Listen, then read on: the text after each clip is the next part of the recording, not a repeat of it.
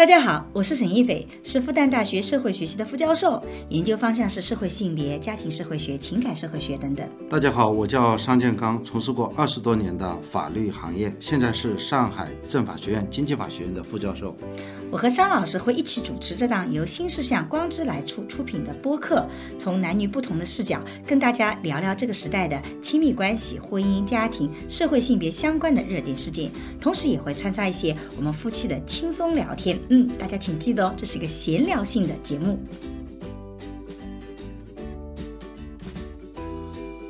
有的时候你打胜仗了以后，请记得你还是要拿出一些利益来，让打败仗的人不至于狗急了跳墙，给大家各自一个台阶下，这是能让你人生走得比较平安平安的一个很重要的一个原则。如果你打胜了，你还理直气壮，你会发现你后面就会死得很惨。夫妻双方或者恋人之间吵架，你胜了以后，请记得哦，这次虽然你胜利了，你一定要下次做个让步，否则你老是胜利的话，就没人跟你玩了，最后人家就跟你分了，对吧？这个是一个这个情感处理的智慧。小江西这个人，他的人设就是说他的风险管理很差。嗯，如果有人帮他把风险管理做好，他还是有一定的这种闯劲的。但是我担心他，他瞎闯，瞎闯，对的。就他，因为他做事情没脑子。这样的对男性来讲，当你觉得对方在捆绑你的时候，请记得，那个牢笼很可能也是因为你的忽视，你没有看到这个老婆的需求，所以才有了这样的一个牢笼。如果你给他足够的安全感啊，就觉得他不会，我我我是非常爱你的，我其实在外面我其实也是想着你的。那这个女性有了安全感以后，她就不会这么来捆绑你。其实这个夫妻啊，我觉得也是个家庭教育。对，这个在家里啊，这个老婆应该这个把老公当儿子管。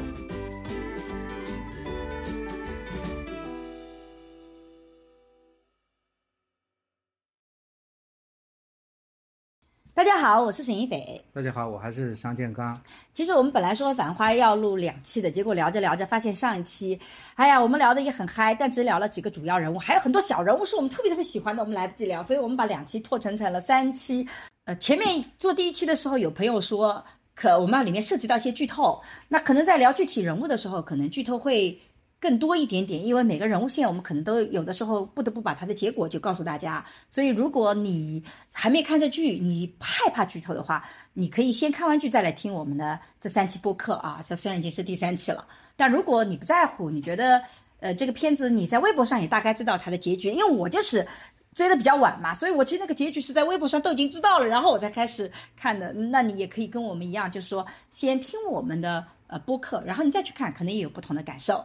那我觉得其实挺无语的。你看一个东西，它总归是涉及到评论的话，一定是有一部分剧透啊。有怎么可能你评论它根本就没有透露其中一个情节？那你怎么评论啊？他就说这法律上不能够透露。法律上就有一个合理引用啊。你你你讨论的时候，你去调用一定的情节，嗯，这是不存在这个涉及到的一个什么剧透的问题啊。但是我觉得有一种说。你你作为听众，你就不知道这里面会有剧透吗？你还要去声明一下这里有剧透。没办法，我们有的时候听众。我觉得你智商是不是也要涨一涨？但是有一种剧透是特别让人讨厌的，就是你看侦探片的时候，他。弹幕上飞不说谁是杀人，不是有的时候你看一个视频，有的人就很恶的，就是在弹幕上飘过谁是杀人凶手，而你弹幕又是不可能全部关，不能肯只关掉它，你并不预期到这种剧透是很讨厌。我觉得有一种情况下是要剧透，比方说我们是拿到内部片的啊啊，对，这个是有问题。拿到内部片就是说，呃，这个剧都没有呃更新完毕，对，那我们是通过什么渠道啊？我们拿到了以后要声明，那我们要声明一下，这里面是有剧透的啊。啊，但但但是我们听众朋友里面也有大部分人对我们这个是没有意见，小部分人有，还有人说了叫我说了，就说你没有做好准备就不要录播客嘛，有必要每周都录播客吗？也有人怼我，因为我们我们有一期播客就说了，其实聊到最后发现，哎，这个话题没有那么的好聊，但我们就聊完了，我们就觉得他这，然后有人就评论说了说，那我给他一个建议，就建议他去看看昨天的天气预报。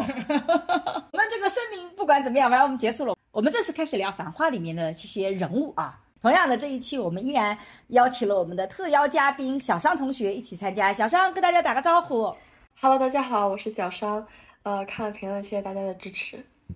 嗯，哎，看来我们的粉丝里面有好多喜欢小商的，有很多小商的粉丝啊。第一期聊的是事业线，第二期是其实第一期事业线后面已经讲到了，呃，宝总和呃汪小姐的情感，我们在第一期其实讲的已经有涉及了。现在这一期叫人物线。啊，对，第二期我们主要谈的是宝总的几个主要的情感线，第三期是人物线，所以我们先挑一个自己最想聊的人物聊吧。呃，要么这次小商先来，小商最想聊哪一个人物？在这些小人物里面嗯，感觉都有很多都很很想聊想聊哎。啊，都很想聊，那我们就一个个聊下去。那桑老桑呢？老桑你最想聊谁？呃，我可以陪着你们聊。所以你们俩都那个嘛，那我我先来主导吧。呃，那你让小商说先想最想聊谁吗？小商说都都，我们按照顺序聊吧，这样怕忘漏了哪个。我们这按照顺序聊搞一个。啊，搞一个人物评价了。就一个个人物来聊吗？我们这么这么有时间充裕的吗？对，时间怕不够啊。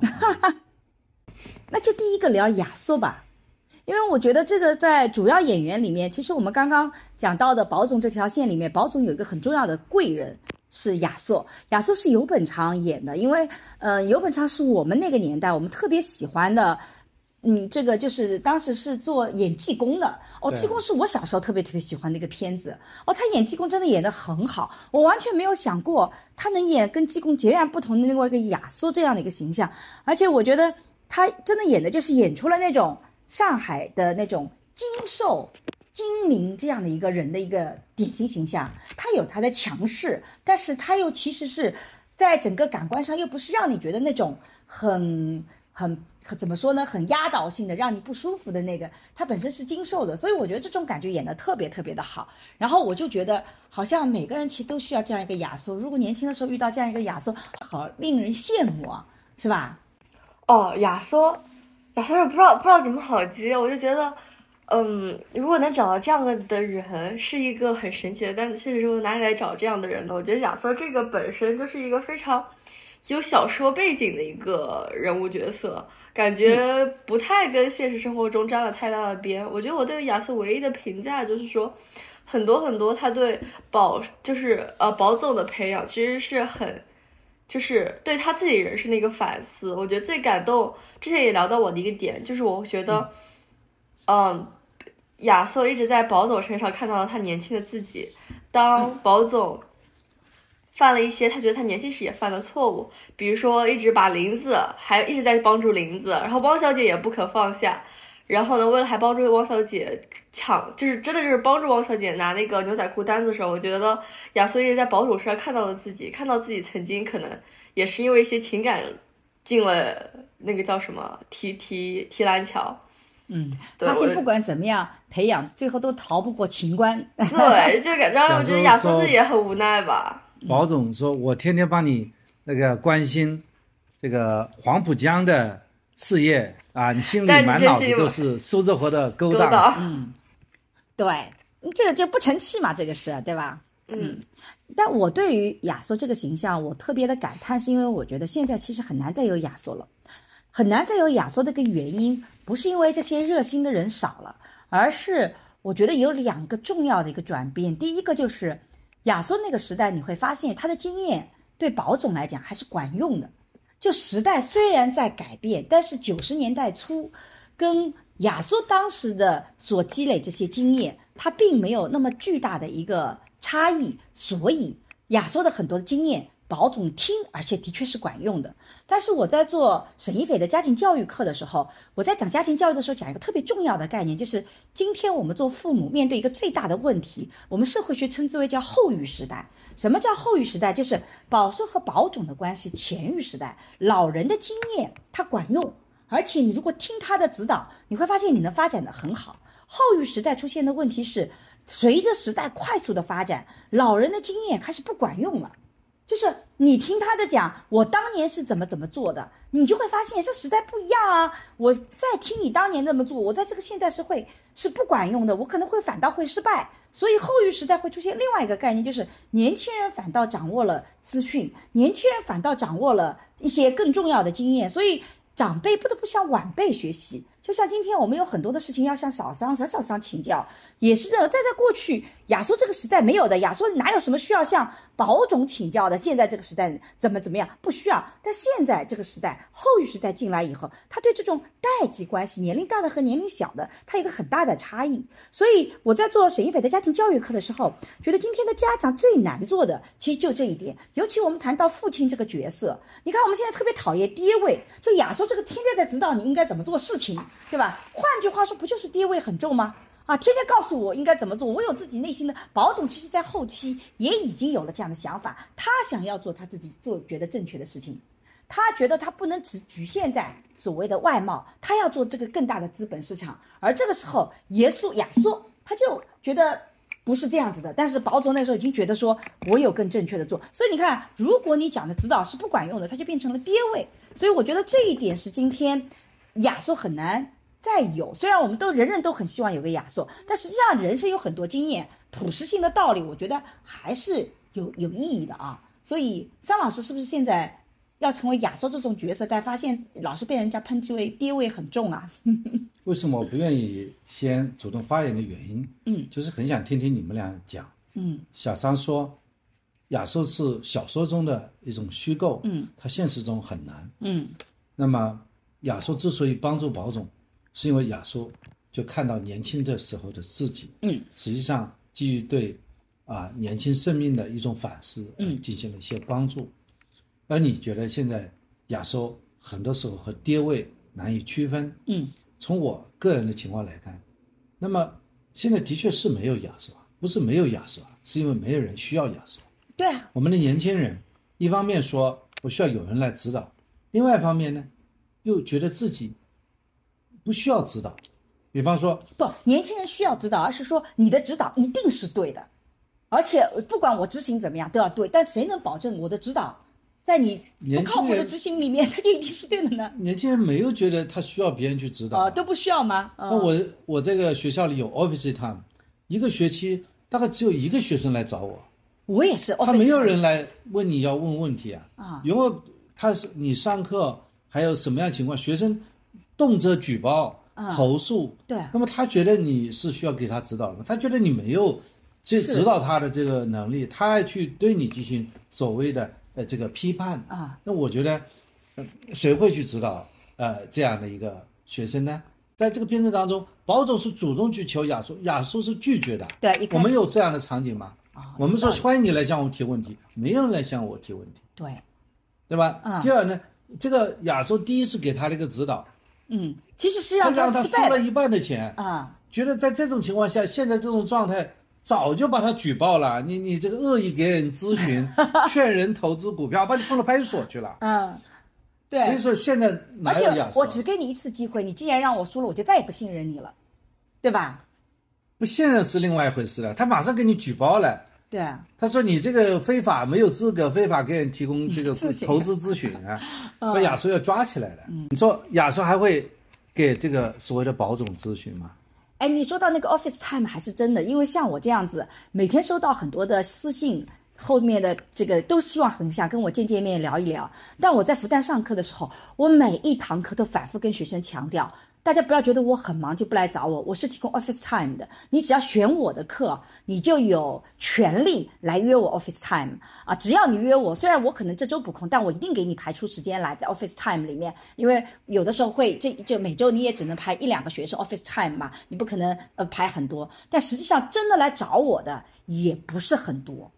对，我也觉得就像我这样开发一个讨讨论呢。嗯，可能我这样讲让很多听众不舒服，因为听我们的节目的。有很多年轻人啊，你可以在评论区来讲讲看，嗯，你有没有内心里觉得关于这件事情，我要找一个人去问问啊，甚至说，如果你是大学生，碰到这个问题我搞不懂，我想去找一个教授，啊，或者我的老师来请教一下，你肯定是没有这种想法。但是我问过我的学生们，他们的反应都说是因为就是呃，你我想象教授们太忙了，不好意思去打搅。所以，我之前跟跟老桑，我们专门做了一期播客讲求助。我们觉得，你好的求助，学会求助，求助和打搅之间是什么区别？这是非常非常重要的能力。求助就是一种能力，而且你得接受别人的建议。而且一开始的，但是我觉得你刚刚还讲了一个特别重要的，如果。他第一次给你的建议看上去不那么靠谱，你还要不要继续向他求助？但他其实是有用心的。举个例子来讲，有的时候我会叫学生，比如说指导怎么写作，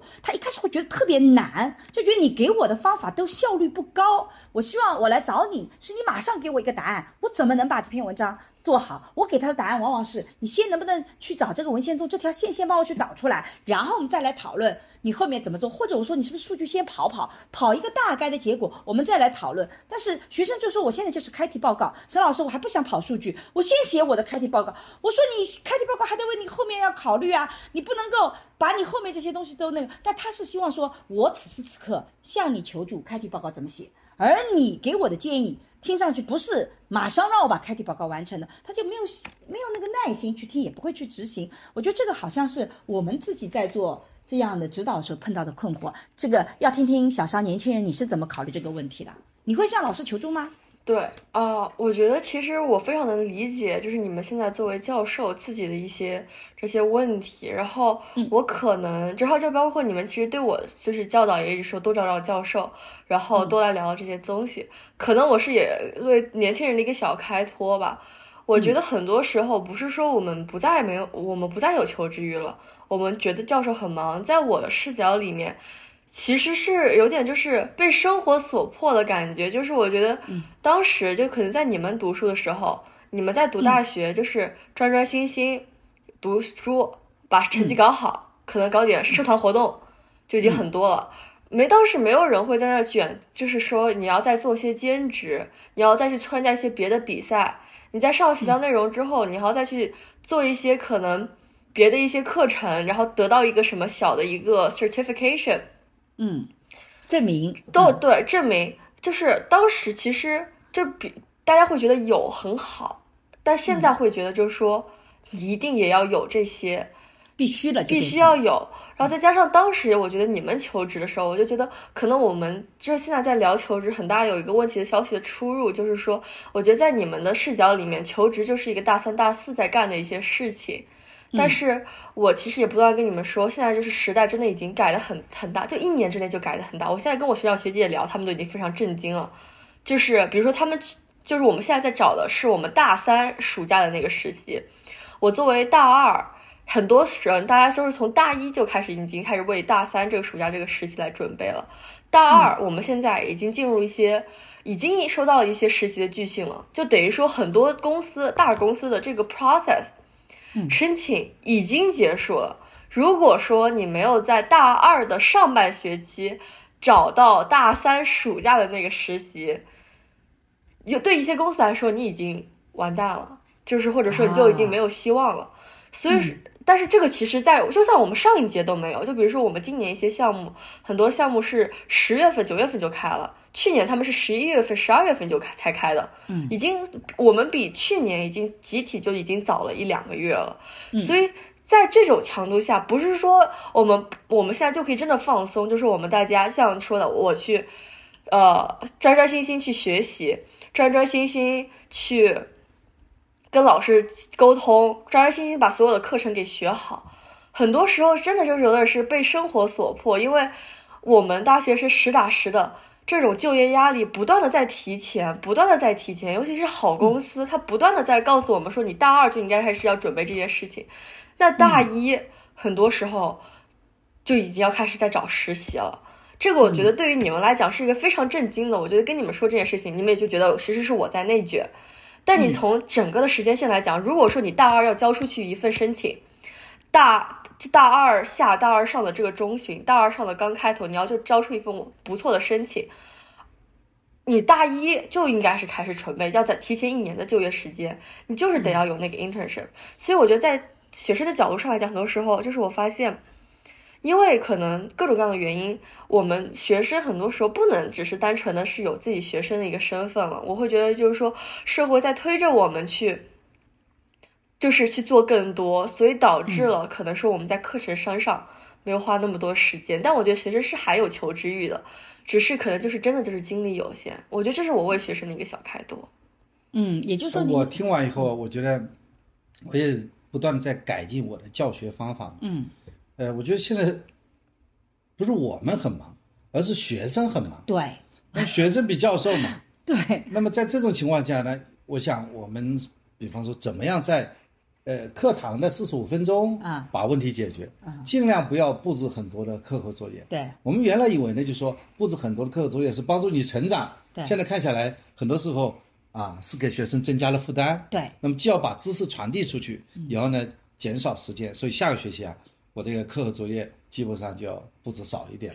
但其实我也有这个困境，因为我其实对我自己一门课做了一个升级，在我看来是升级，因为我这门课原来评分特别好，几乎都是满分的评分，但我觉得，嗯，从做期末来看，我觉得没有达到我想的预期，所以我做了改变，我就期就每一期每一每一周都需要他们看一篇文章，呃，每两周吧，好像当时布置的是每两周，但他们需要就是说，呃，自己再发言一篇文章，然后还要做一个其中的那个。我在我看来，这个工作量不算特别大，从最后的成效来看非常好，因为明显这一届的学生最后写出来的东西要比上一届要像样的多，但是我这门课的评分一下子就掉下去了。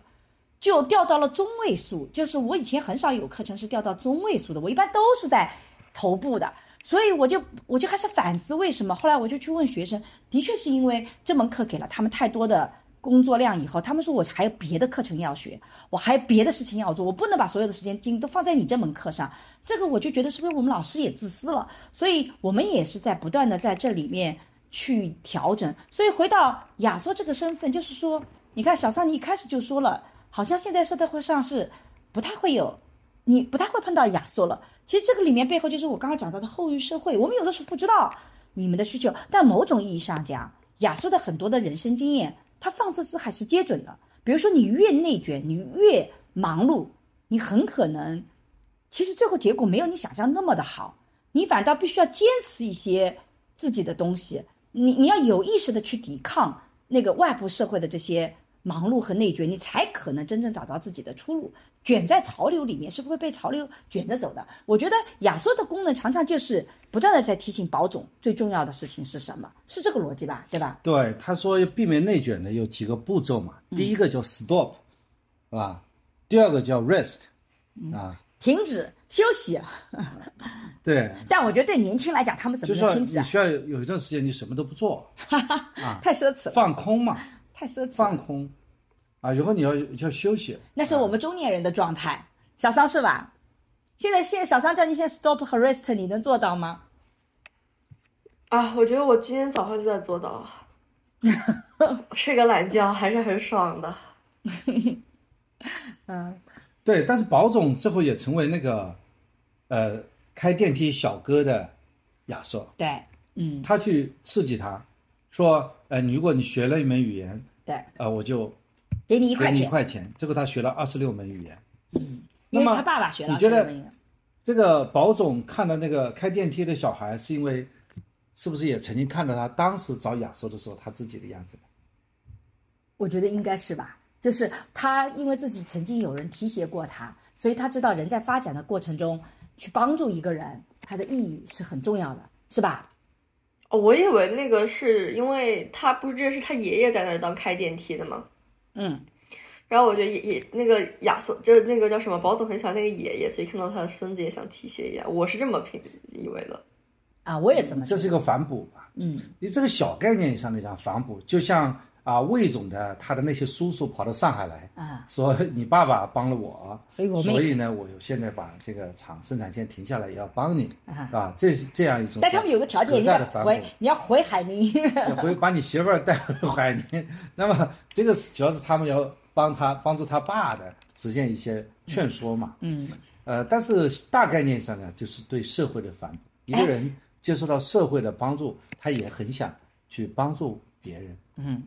哎，我在这里突然想到，如果汪小姐回海宁帮助呃魏总把他的家庭产业做成世界名牌的皮草，也许那个贡献也很大，也许发展的也会挺好的。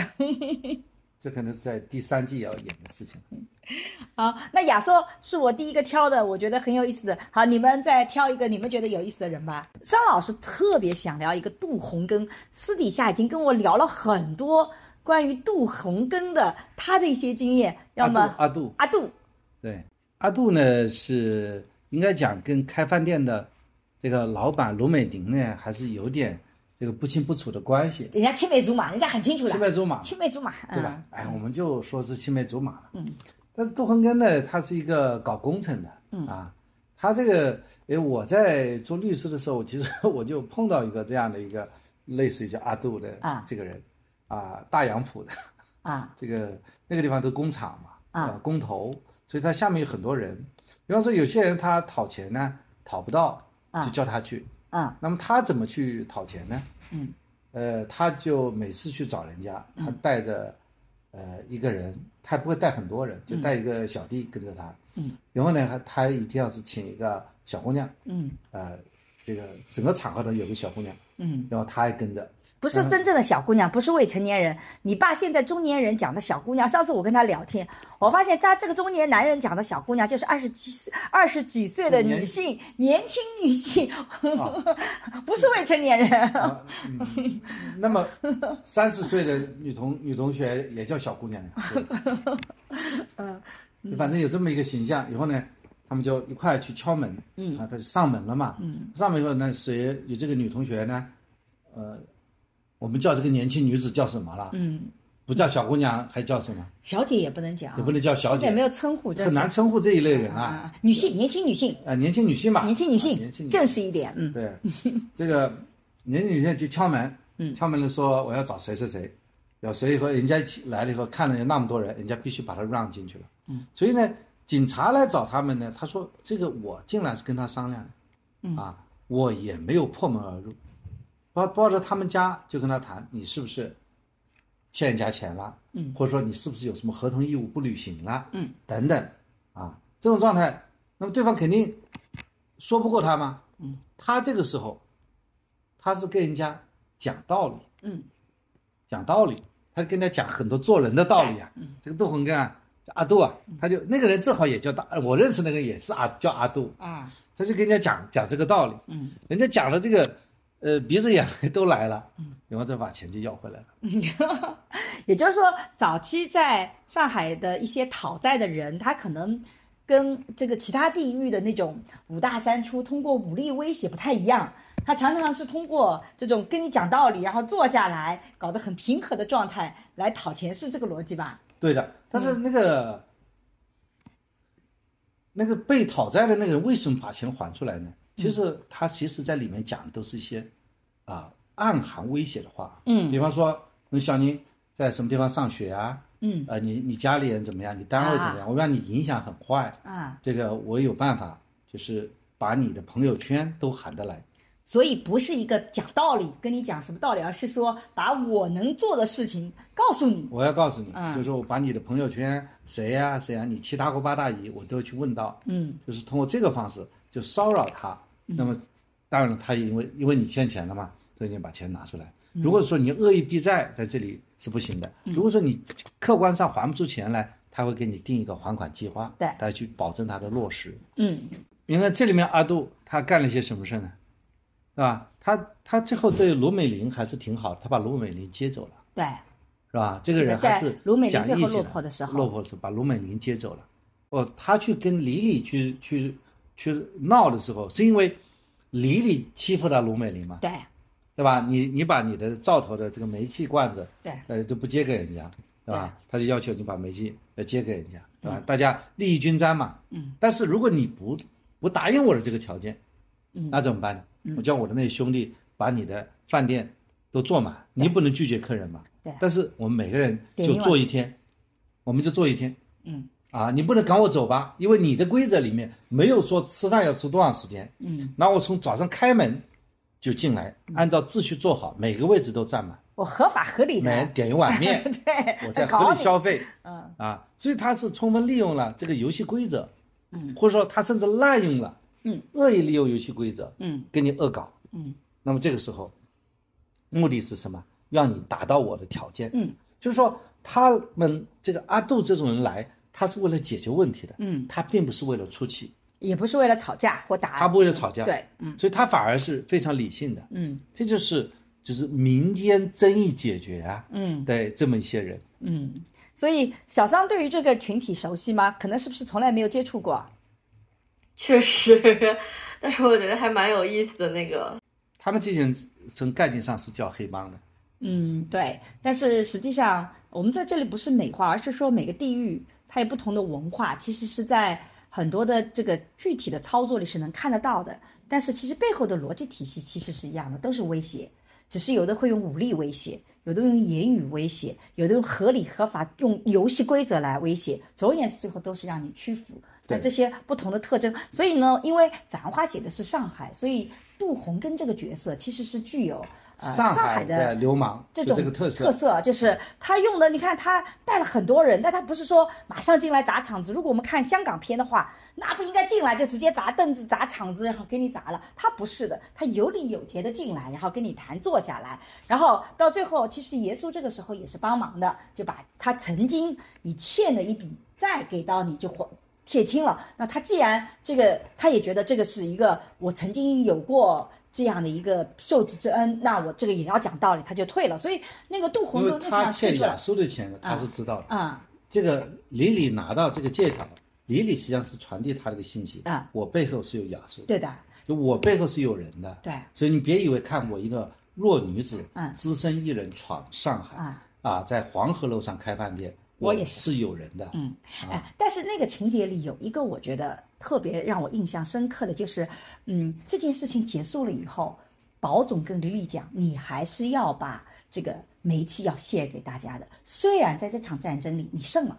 对，好，最后杜洪根是走了啊，卢美玲也没捞到好处，呃，因为呃，网上有说了，像李李这么聪明的人，为什么这件事情就不自己想到？但我觉得这个指责有点没有意义，主要是他开饭店没经验，呃，他开饭店没经验，但是我觉得这是一个非常重要的一个智慧，人间智慧。我觉得人生智慧就是有的时候你打胜仗了以后，请记得你还是要拿出一些利益来，让打败仗的人不至于狗急了跳墙，不至于因此而憎恨你。那你最后还是把一些相应的利益拿出来了，那至少卢美玲会觉得，虽然我闹一闹，最后但是。最后他不还是屈服了吗？给大家各自一个台阶下，这是能让你人生走得比较平安平安的一个很重要的一个原则。如果你打胜了，你还理直气壮，你会发现你后面就会死得很惨。这个尤其在亲密关系特别明显，夫妻双方或者恋人之间吵架，你胜了以后，请记得哦，这次虽然你胜利了，你一定要下次做个让步。否则你老是胜利的话，就没人跟你玩了，最后人家就跟你分了，对吧？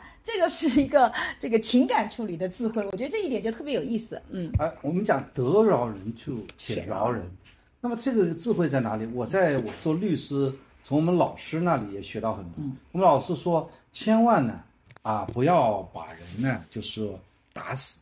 嗯，他讲的打死，指比方说把一个企业搞破产了，搞到倾家荡产了嘛。嗯，就是说不要把人打死，因为一旦打死了以后，他就变成了孤魂野鬼。嗯，他一直会盯着你的。嗯，就这样一个逻辑，讲什么呢？比方说我们在诉讼的时候，往往我们是在诉讼的利益的最高点，啊我们看似舍弃了一些利益，但是我和对方和解了，这就是和解的艺术。对，就是说，呃，如果你把对方一审胜诉、二审胜诉，也可能对方在再审把你翻过来。嗯，所以当你觉得啊、这个案子你赢了，你很多时候在最高点的时候，在利益最高点的时候，你跟对方 settle 掉、和解掉了，你就可以拿到，呃，就是把自己现有利益得到固化，落袋为安。嗯，所以呢，就是我们讲。应将胜勇追醇厚，不可沽名学霸王啊！啊它是一种气概。它有的时候啊啊，在就是啊，在上升阶段，适当的这个收手也是一种智慧对。这是两种不同处理的方法。嗯啊，所以说，呃，我们在这个在处理各种呃人际关系也好，特别是在面临重大的利益的时候，嗯，我们有的时候看似放弃了一些巨大的利益，嗯，甚至看似少出了一口气，但实际上我们能够平安的把很多事情落地，也是一个解决问题的方法和思路。嗯。好，我们两个人都各挑了一个我们觉得很有，哎，好像挑的都是男性形象啊。就是小桑，下面你来选择一个形象，你觉得你重点想聊聊的。那要不就聊一下小江西吧。好，小江西他们三个服务员好有意思啊。你为什么对小江西印象深刻？哦，我觉得他像是一个，我我这个有点难听，但我一直觉得他的人设在我看来很像《甄嬛传》里面的安陵容，就是很阴暗的一个角色。他整个人就是选的这个角色的人本身就感觉他非常的阴暗，然后干的事情也是感觉像是就是在那种呃阴暗的小角落，在那暗暗搓搓的在那哦买了一个小股票，偷偷听别人在讲些什么，然后呢都要跑路了，也偷偷的跑到一个什么垃圾桶旁边，搁那讲怎么跑路，就感觉很阴暗这个人啊。然后对，嗯，我我觉得的确是很阴暗的。你这么一讲，我倒觉得感觉真是这样子的啊。我觉得为什么那么阴暗呢？我觉得其实很多时候就是，就是我会觉得很难做的一点，就是说，如果说你的出身就是在一个不是很好的一个地方，但是你碰巧你也没有那么努力的学习，或者你没有不是那个就是天赋异禀的人，就只是一个出身很很一般。但是也就是安安稳稳，但是同时又有雄心壮志的人，那你该怎么办？我觉得小江其实就是这样子一个人物，就是他也没有学什么脚脚脚踏实地学什么真的本领，他在黄河路上端端盘子，但他同时又有一个想要当老老板娘的一个梦想，野心或者说眼高手低，对，眼高手低，所以我就觉得，嗯，就是就是在我看来，我觉得小江喜其实也是需要一个像。爷叔这样的人给他指一条正道，我觉得小江喜是一个愿意努力的一个人，但是就是没有人跟他说，可能去学哪项技能就会之后比较好，但是就是他没有碰到一个他自己的好的爷叔，我是这么想的。不善良。嗯，不善良，我觉得是剧中给他描述的这样子。嗯，就你觉得他具体不善良在哪里呢？他就是彻头彻尾的功利主义嘛，因为你看。他去剪那个电线，他这个剪电线是受卢美玲指使的，他和卢美玲之间是有交换，或者说是没有受到卢美玲指使，但他揣摩出卢美玲的意思，因为这个片子里并没有有明显的卢美玲教他怎么做，而是通过这个等于说是投诚的一个投名状一样投诚的一个表表示吧，我觉得，嗯，对他肯定是呃，如果是这样，他就更更呃更加有智慧了，哈 哈对。他卢美玲没有跟他谈好，他就去干这样的事儿。那当然了，也有这个，因为这里面呃脑可以脑补嘛，也有人说他做了一个碟中谍，就是他和这个李李两个人说好了，那么他通过这个方式呢，就是伤害李李呢，取得卢美玲的这个信任，然后顺利的拿到跑到卢美玲那边拿个岗位，然后呢，他在卢美玲那边工作前又把所有的情报。透露给李李，我觉得那个是当时追直播的时候，一开始大家的猜测。从最后这个小江是最后的选择和结局来看，显然他跟李李之间是没有任何的沟通和猫腻的，他就是想做老板娘，对吧？对，我觉得他智商没那么高，还成为碟中谍。对，没有那个啊。他是他就是。呃，也可能是他跟卢美玲根本也没有去这盆脏水还不能泼到卢美玲身上。嗯，卢美玲也是个很规矩的人，他只不过骂骂咧咧。对，卢美玲，卢美玲还没有达到那么阴暗。是的。那么所有的阴暗就让他一个人吃下来。对，卢美玲是个把什么东西、愤怒什么都表达在脸上的，直接就啊，我们过去，对吧？所以我觉得卢美玲不是那种做暗搓搓的事情，但小江是是做暗搓搓事情，包括他捡那个电线，他就是个暗搓搓的事情。就像这个小三观察的非常仔细，这点我倒没有。这个有这个感受，哎，你这个敏非常敏锐。就小江西出现的，包括逃跑都是在一个垃圾桶的角落里面，都是阴暗的。包括他后面，你看他也是跟金老板有一腿，然后跟金老板想着要怎么去搞到卢美玲，然后你看他都是在暗地里操作。他没想着要搞到卢美玲，他就是金老板，他想把金老板给钱，把钱搞到他自己手上。对啊，金老板把这个房子抵押了，他没想到抵押了以后，把这个钱给他，让他去炒股票。嗯。那么金那个金老板可能也是因为有赌博的习惯，嗯，是因为本身也需要钱，对，所以这个小呃这个那那那你怎么看？小尚怎么看那个和他同乡的 Lucy 和敏敏呢？哦，是他们呀，他们三个人其实都是从同一个地方出来的，都在黄河路上做服务员，但你会发现他们三个人选择的道路完全不一样。从艺术角度来讲，就三个典型形象。对吧？露丝就是在红路那边做服务员的，而红路的老板娘一直没有出现过。但是你会发现，宝总他最常去的饭店是红路，也就是说他服务挺好，这个领班挺好。就说明这个红路的老板娘是一个嘴特别严实，不参加黄河路任何这个争斗。你看，这个卢美玲带着一群人到李李那边去，里面没有红路的老板，红路的老板是在黄河路上置身事外的不站队这样一个人，不站队的。那么 Lucy 是他这边的一个领班，Lucy 的形象反映他老板的形象。对。然后那个敏明呢，就是这个至增援的李李的手下。说你怎么看待这另外两个人呢？哦，我个人的感觉就是，可能跟我刚刚说小当小的爷叔一样，我其实很多时候就觉得人大差不差，但是你自己的周围的影响真的会一个对一个人改变很多。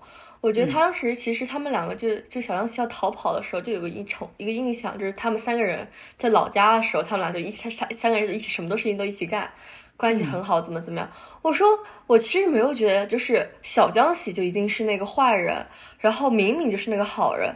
就其实看敏敏过去，难道他不是那个出也是出卖色相当的领班的人吗？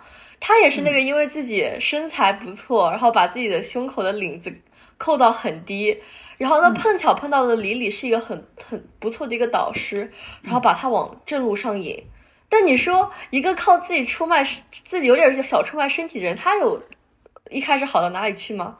我觉得没有啊。我觉得明明是他自己赚了钱，他才可以居高临下的跟小江喜说：“哦，我就是赚了这些钱，但你不要去赚这些钱，我赚这些钱就是运气好，所以我来赚。是李李怎么解怎么样？但是我觉得在敏敏的这个位置，他没有办法居高临下的去跟小江喜说：“那你就看着我赚钱吧。”他去。让小娇喜就不要去做这件事情，嗯、然后对比红洛，就比如说另外一个 Lucy，就什么 Lucy 也是，嗯、就是她就是平平稳稳的，可能是因为在她的红路本身也没有什么机会。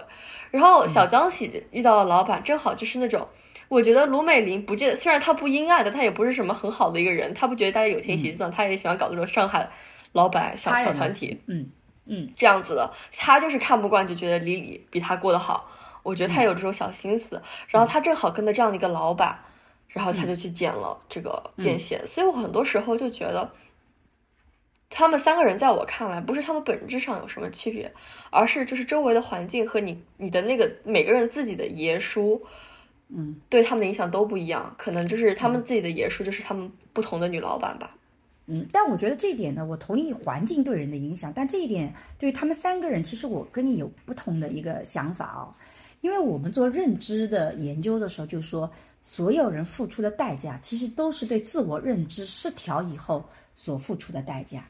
我觉得 Lucy、敏敏和这个呃小江西，其实就是典型的代表了两种截然不同的认知，或者就是说呃三种不同截然不同的认知，就是对自己的认知。你看啊，小江西本身他的自己的想要做的定位是我要做老板娘。但是我们在看他整个的人生的能力以及经历里面，他是没有这样一个能力的，所以他对自己的认知是完全不符合实际情况的，他并不能够知道自己的长处在哪里，短处在哪里，他并不能客观的认识自己，他只是说我有个野心，我就去努力了。不管你有多努力，如果你的认知不清晰，你对自己没有看明白，就特别容易出问题。社会最容易惩罚的人，就是高估自己的人，他特别容易被惩罚。就是当然，社会也特别能够也会去惩罚那些对自己特别低估的，你就会在苦难里走不出来，对吧？这个是，但这个《繁花》里面其实没有涉及到那种对自己低估的、特别自卑感的人不多啊，里面也有几个小人物，但不多，所以他不是那个。所以小江西最大的问题是自我认知特别的不清楚，因为他对自我认知不清楚，但是他又没有这个能力，所以他不得不去走一些歪门邪道。啊，去跟金老板去好上啊，看能不能通过金老板有自己的饭店啊，我要成为老板娘，诸如此类的。所以你会发现他是自我认知不清楚的。露丝是对自我经认知特别清楚的，不管你明明挣钱也好，你小江事业怎么样，反正我呢就是只有这点能力，我就做这点事情。啊，它是一个认知统一的，所以认知统一的一个好处就在于它不会有特别大的风险，但是呢，它也不会说一定要怎么怎么样子啊。那么明明代表是什么呢？明明对自我的认知也是清晰的。你看李李要去挣很多的钱，他跟着走，他抓机会，但他没有没有说我还可以继续再努力走，我没有那个贪婪之心。当这个李李收手的时候，他也快速收手。他没有用自己的钱去投很多很多，只是跟着他的老板，你里里投多少，我也投一点。风险管理做的比较好。风险管理，但是明明相比较而言，他不仅自我认知清楚，而且他擅长用自己的特色。所以关于他，他没有说出卖自己身体，这点我觉得是小商跟我们相比较，年轻一代真的是比我们更保守了。我们年轻的时候穿衣服都是胸口要爆出来的，我们觉得那个时候叫性感嘛。但是现在这个年代，二十年以后过去了，我们就发现这一点原来在社会上已经不被接受了。不是他不是故意意扣低了一个扣子吗？对呀、那又怎么样？我没有出卖身体，我只是用了我身体的长处，我的身体是吸引人的。我也，你看，明明中间也没有去拿自己的身体，不像小江西，小江西反倒是拿自己的身体去换东西。他跟金老板有的种暧昧的关系，那个不是啊，我觉得这个不应该这么说。你一个大学教授，你就说自己穿了这低胸装，你说我这是在让收集学生们的 attention，让 学生我们作为大学。老师，我们之所以不这么做，是因为大学老师有大学我们大学老师的穿着要求而且我们大学老师并不靠这个取胜。但你服务员也是啊，服务员但也有服务是你现在穿着敏敏要求。敏敏在他他的角色，还在边界之内他，还在边界之内。他的老板都说了，这个你看这个你一定要是要靠脑子赚钱，而不应该是靠扣子赚钱。对，但是呢，扣子是他第一步。你看李李的整个角色也是很走性感化的，每次都是穿露白装。我觉得我们日常生活中谁天天穿成李李这样子啊？对但是你做服务员，你要知道，不管你承不承认。服务员的你的美色，它就是起作用的。虽然从政治正确来讲，我们绝不承认这一点。作为一个做女性主义研究的，我们也坚决反对女性靠出卖美色来挣钱，这个是我们的一个物化女性的表现。但是在现实生活中，当你什么都没有的时候，你又没有什么好的谈吐，你怎么服务的好呢？你服务好的里面，他走在那个边缘性的行为，我把扣子往下低扣子，但我没有脱，我也没有出卖身体，这个是一个夹在中间的边缘性的这个身体，所以明明他在这里面对自我的认知，他其实是清醒的。他知道自己有这个优势，但他用他守住了那个底线。如果明明用的不好，他就滑向深渊了。对他处在一种灰色地带。对灰色地带，你比方说，呃，从法律上也在讲，嗯，然后你在呃 KTV 里面，嗯，你是陪唱，啊、陪着喝酒，那还是属于正常的呃在擦边球范围。对，但是你这个大学教师、公务员，你是不能去去到这种场合的。对的，有陪酒场合的，只要有陪酒就不能去，啊，但是呢，你这个一般的老百姓可不可以去呢？老板可不可以去呢？还是鼓励这个他们有钱吗？对啊老板有钱吗？那多消费一点，拉动一下这个经济也是正常的。对但是他没有到了卖淫嫖娼这种程度。对，那个界法律说限很重要。呃违法是卖淫嫖娼，没有说你这个扣子多开一粒，我们也要对你进行罚款。对所以这里一个度还是要把握的。是的，比如说我作为大学老师或作为学生，我肯定不会穿特别暴露。也就是说，它不是一个呃，就二元对立的。你你在人生里有很多灰色地带，但是灰色地带的时候就还很危险，你要守住底线。所以敏敏其实是我看他后期的行为，他守住底线了，等于说这个至少这个人设是这么设定的。之后这个小江西和另外敏敏，他们三个人，他们三个人不就是去开了一家饭店？嗯他们三个人自己真的做了老板了。嗯，明明是小江西是做了老板，但是小江西这个人他的人设就是说他的风险管理很差。嗯，如果有人帮他把风险管理做好，他还是有一定的这种闯劲的。但是我担心他，他瞎闯。瞎闯，对的，小江就他，因为他做事情没脑子。你想想看，他去听人家消息，这个消息真假也不能识别，然后全部满仓，嗯，就根本就没有这种风险管理呃风险管理意识。人家明明是什么，就拿我自己的私房钱，人家做多少我也做多少，人家而且收手我也收手。对，人家我是看着人家买股票，我也买的。对，他不是，他听说人家买，这个听消息又来了，听消息和买之间还差了十万八千里了。而且明明一直是走擦边球的，他但是他是用脑子的。比如说，他挤不进那个证券交易所，他干了件事情，他假装孕妇，这个其实也是个就欺骗行为嘛。你假装那个，大家又在法律界定限位内。所以明明这个角色跟露丝不同，就在于他真用脑子，但他呢一直走在那个灰色地带里面，不违法的那一块灰色地带里面。所以明明这个角色，所以他们三个人成为好朋友，互相支持，我觉得其实是挺有意思的。因为的的确确我们在人生里就会跟不同的人成为朋友，因为你会在明明身上看到这种用一些小聪明，在露丝身上看到踏实的，而在小鸡小僵尸身上你看到那个闯劲啊，他们各自都有优点，但是也各自有问题。但我是不看好他们一起开饭店的，因为我觉得那个是一个。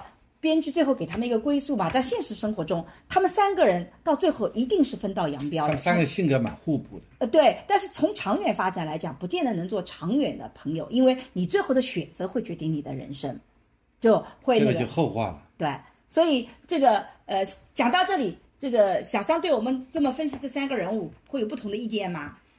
我觉得你们分析的都很对，但我很多时候就觉得其实。可能一开始每个人都有这样的一个小小的种子，我还是会觉得经历会把他们这样不断的扩大吧。我觉得是一种艺术表现手法。我觉得你说的很对。嗯，那你生活当中如果碰到小湘西这样的人，你怎么去应对啊，小张？看我是什么一个角色。你是他朋友啊，他他你闺蜜啊，是吧？我觉得我可能就是有的时候，我对于他们最后就是还要小江西要再给他钱这件事情，我估计不太会。就我就觉得小小江西先。要干的第一件事情应该是走上正确的道路，而不是再给他们塞点钱。但别的话，我觉得就是，对小江西的目标就很清楚，就搞钱嘛。但是我觉得小桑讲的非常对，就是因为你看他小江西要跑路的时候，他其实就是李敏他们就是支持他一些钱或那个的。实际上，如果小江西自我认知不能调整过来，小江西很可能拿着这个钱又会去闯什么一件，有可能会。创造更大的一个问题，对吧？所以其实这个作为朋友，很可能你第一步不是金钱的帮助，因为他没到活不下去的地方，你可能需要的是怎么让他走到这。但是作为朋友来讲，你做不到这一点。我觉得我会帮他买一个车票，如果他真的一分钱都没有吧，没有的话，你就买给他买个车票，然后给他买一个什么东西，不要给他真的钱。我会是这么想的。嗯，买点面包。路上吃一吃，对，买买买一大份面包，买点水果，然后买张火车票。如果他想逃，但我不会直接给他十万二个月的生活费，而不是把一大笔钱给他，是吧？对，我不会给他十万二十万之类的，我就觉得这样有点过分。嗯，所以这个我也觉得这个是件很好的底线，因为不要让你的朋友把你拖到困境里去。你把他亏了很多钱，你把钱给他，然后下次他又亏了钱，你就会把你拖到困境里去。我觉得这点你是。讲的特别好，所以他们三个人的友谊还是挺让我感动的。年轻的时候其实需要这样的朋友互相支持，所以我之前是觉得这三个人就是在年轻的时候，我们真的是需要这样的朋友互相支持、互相帮助。当然，我们也可以从朋友身上学到很多的东西，对吧？要交正向的朋友，我觉得这个还是很重要的。嗯，但还有另外一对朋友是那个林子和那个林红，你怎么看他们的朋友关系？他们两个，我觉得。就有点搞笑，我觉得他们俩更像搭伙过日子那种的那种朋友，就很多时候就是可能身在异乡，两个人碰巧都是上海来的，嗯，那么就开始当朋友了。他们其实可能朋友的筛选更加，就是更加没有选择一点，就是有我觉得我很能有的时候我会很能感受到，当然大学会好很多了，就我会觉得就是说。有的时候在高中，就是有的时候就是想跟中国人的处点朋友，但我们一个高中全学校上上下下一共十个中国人，就是没有，然后我们一个年级就只有另外两个中国女生，所以说我是没有选中国朋友的这个机会的。还有的时候就搭伙就一起，可能就是生活了四年，但发现最后其实我跟我的高中那些中国朋友也联系不多。可能就算是跟林子和林红一样，可能也是互相可能坑来坑去，或者说互相就 是无所谓那种互相伤害的一个心情。但我觉得有的时候我就是自己的初中朋友，哪怕就是过了很久，确实我们之后还会重新再联系起来，因为感觉是真的就是自己选择的一个朋友。所以我觉得其实林红和林子之类友谊，有的时候我会很能感同身受，就是我就觉得有的时候你人在异乡没啥办法，但又想找一个人说说中文，那就。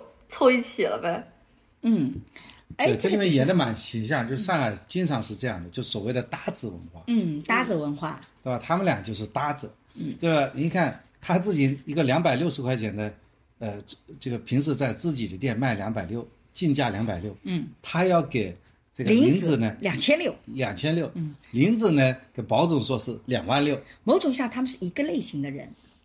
他们其实是一个类型的人，在我看来，只是一个呢，林子呢能力更强、更聪明一点点，呃，林红呢相对来讲能力更弱一点点。我觉得他们某种意义上讲都是那种很会抓机会，然后就是在经济方面不那么觉得友谊关系我就要怎么怎么样子的，算得很清的。嗯对，该挣钱还挣钱就这么一个误会，嗯，就把这个林子，呃，就把小汪啊造成那么大的一个伤害，甚至导致小汪辞职。这个跟小王是另外一回事儿，我觉得。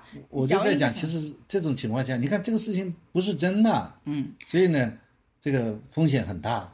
哎，但是我看林子和林红之间的关系，我觉得很多时候关系都是这样的。一开始就像小商作说的，可能我们在选择的时候，就是因为我们俩都在一起，然后我们时间也处得很长，然后我们其实各自的人品方面有像的地方，但是可能没有真的说啊，我们真的就很欣赏你生活的某一点，因为你会发现林红每次到了这个呃呃林呃林子的店里，或是林子到林红的店里，他们那种交往都不是说我很欣赏你这个人，你身上有什么什么优点，只是说哦，我到你这里有什么进化，我看一看那个啊，然后互相嘲讽来嘲讽去，但是时间长了。你会发现感情是件很神奇的事情，到最后的时候，他们林红也愿意站出来帮林子的。林子最后林红走的时候，这个林子也拿了一叠钱出来，想要去支持林红，因为人时间长了以后，他不管你过去是怎么认识对，你会建立深深的这种连接，而在这个时候，这些女性的情谊，它是又能出来的，不管对方是什么样的人，是吧？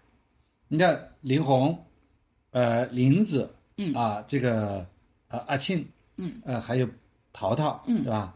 就是他们四个人天天在一起吃饭，对，啊天天在一起吃饭都要买单的呀。嗯。一个是房东啊，一个是卖鱼的，他也有钱呀。啊淘淘是有钱的，做水产生意，对吧？是但老淘淘自己没钱。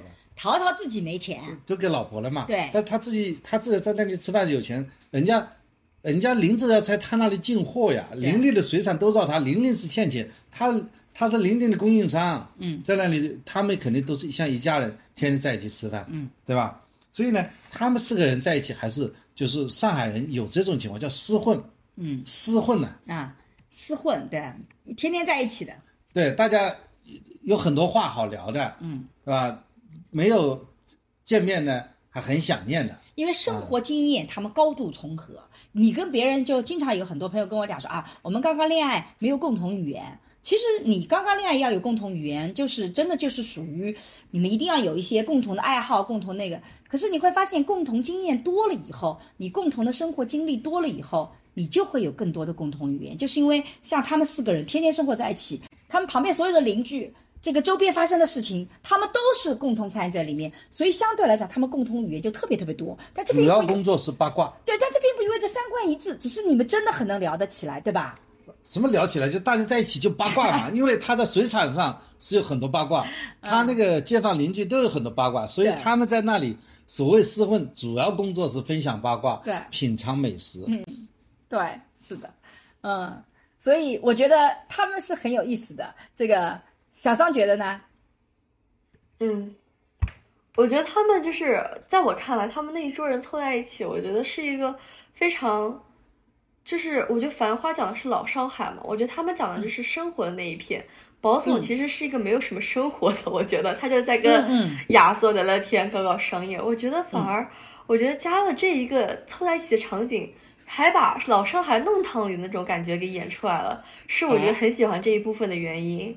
我觉得呃就感觉他们，而且很多时候你会发现，他们是在一起吃饭，会有那种热热气腾腾的那种感觉。然后当时我就会觉得，在就是我在国外读书的人就会有点想家，就会觉得就是那种家的感觉。我觉得那一部分有没有拍，就算他们有一直绊脚啊，但我觉得还是很温馨的。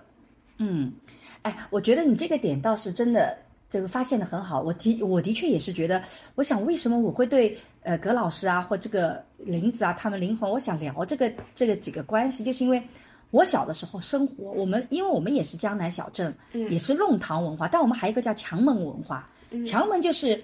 一个比较大的入口进去，它不是个弄堂，它是两边住人。弄堂呢是一边住人，一般来讲，你就一直往生。但是呢，弄堂里呢，就是说跑来跑去，你会见到墙门文化要比弄堂文化更容易聚集，因为我们会有一个共同的天井，有一个共同的场域在一起的。我小的时候觉得我特别。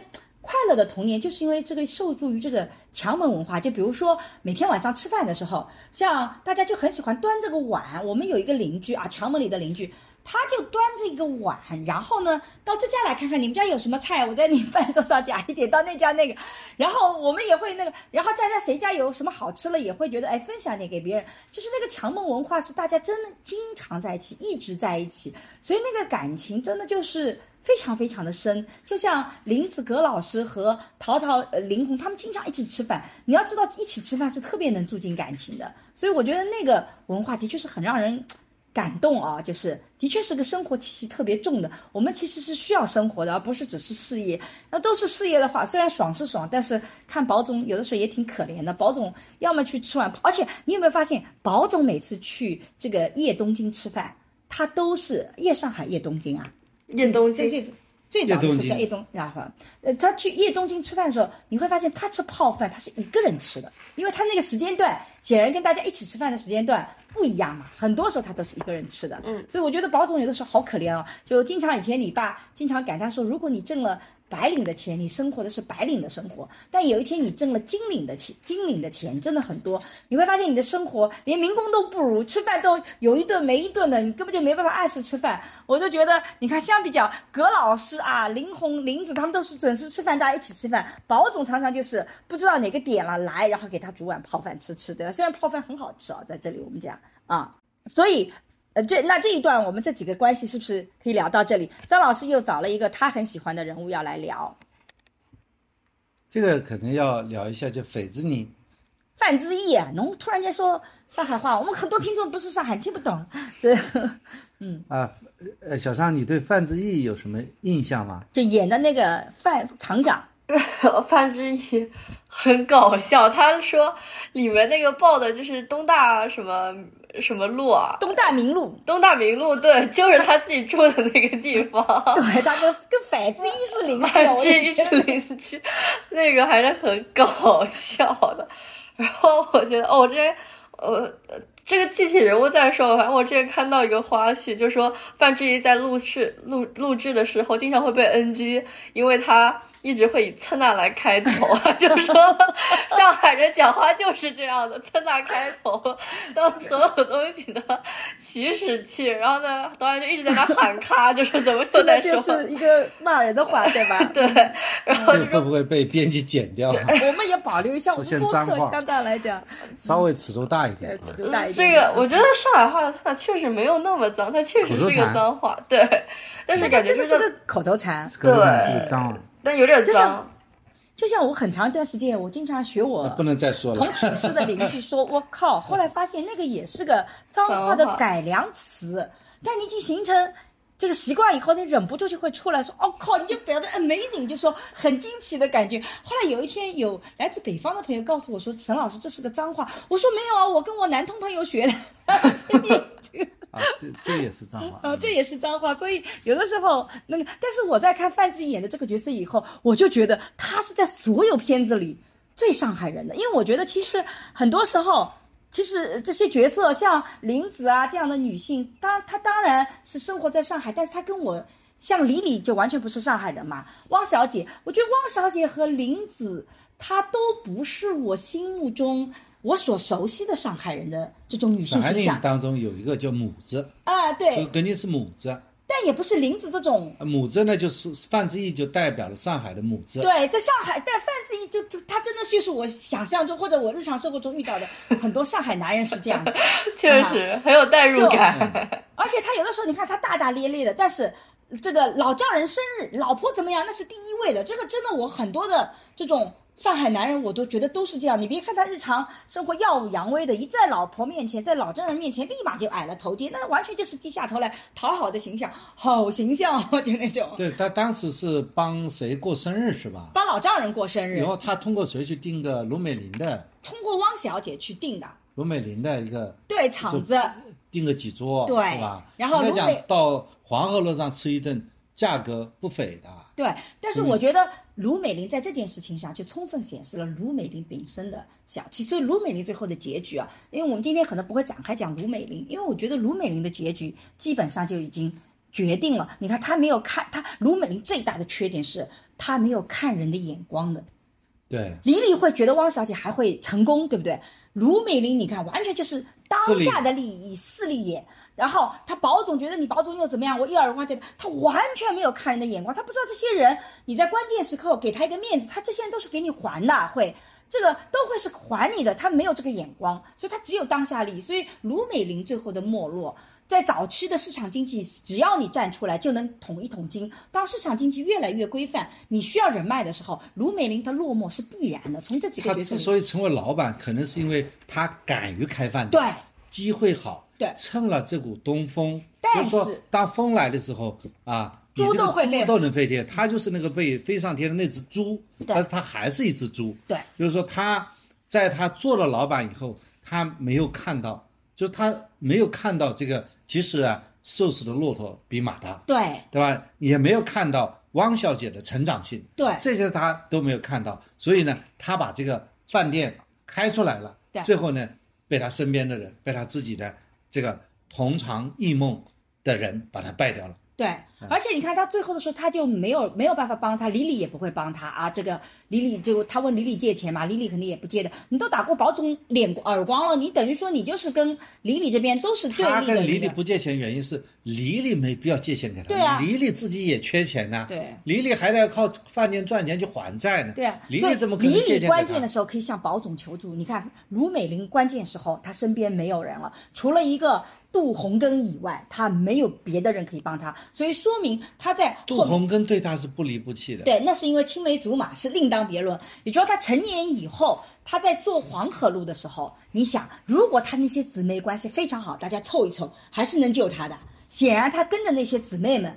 也跟他不是一条心的，所以卢美玲是看人失败的。但是回到范志毅身上，范志毅我觉得演那种啊，你竟然这个不给我们家这个老人面子啊，你不给我们家这个呃老婆面子，我冲上来那个血性，我觉得也是挺形象的，我觉得也挺有意思的啊。对，因为九四年这个范志毅就是那个时候啊，当时徐根宝嘛，嗯，呃，就是也是上海一个母子啊。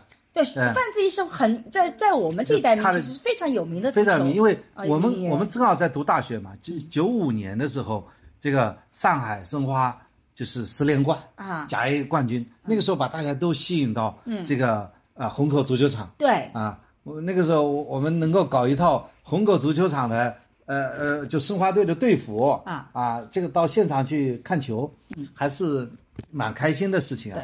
啊，现在。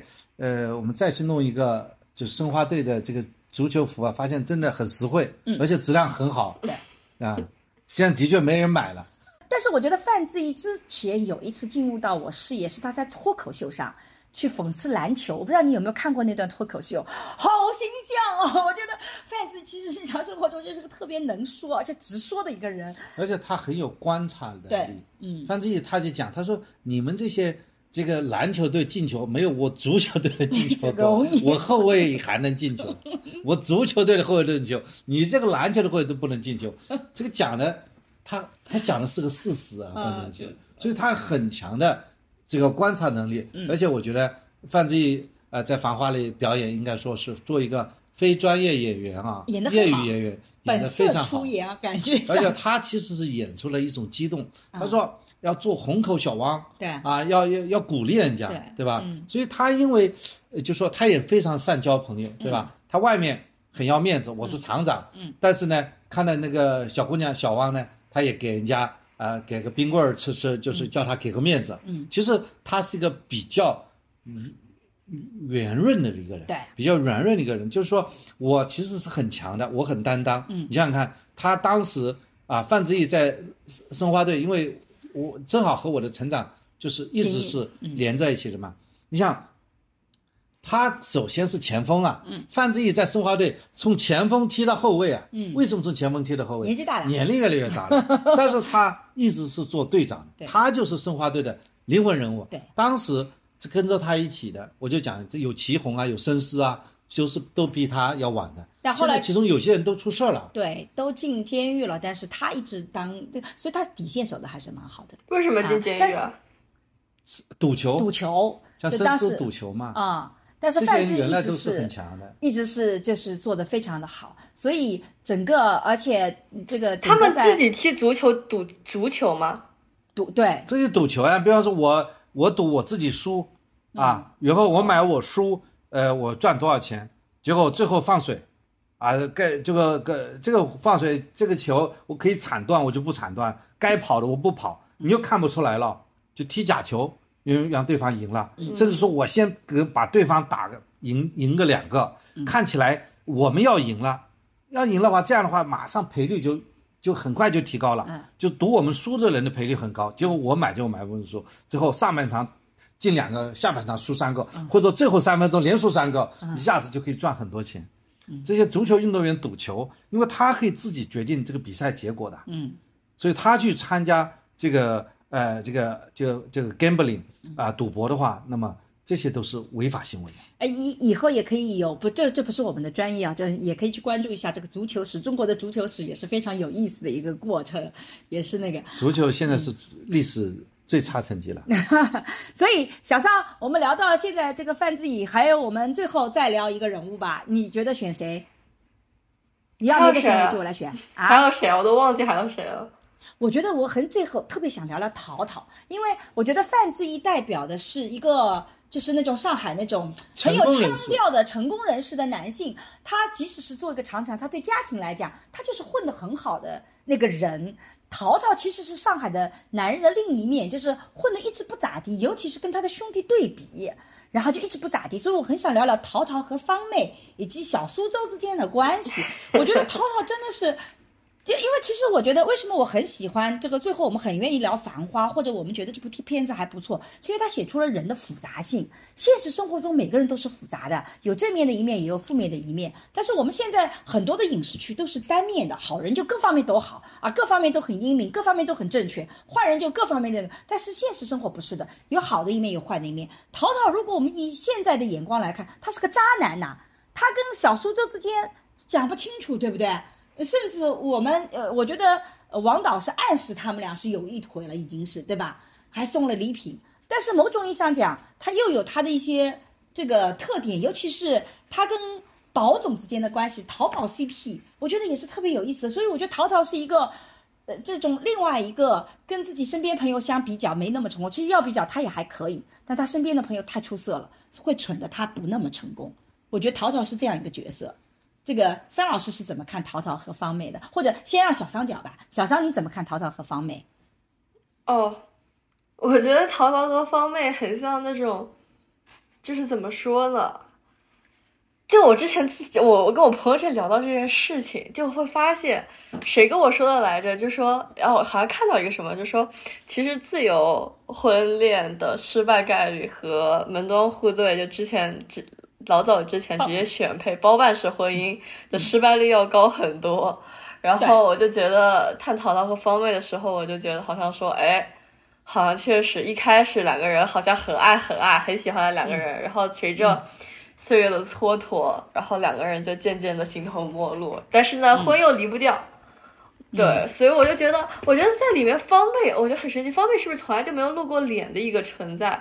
然后其实很多时候，我觉得她很多那种淘淘什么做梦，然后方妹，比如说有段时间，反正一直要跟淘淘搞点什么，就把这个手伸出来这样绕一绕，我就觉得。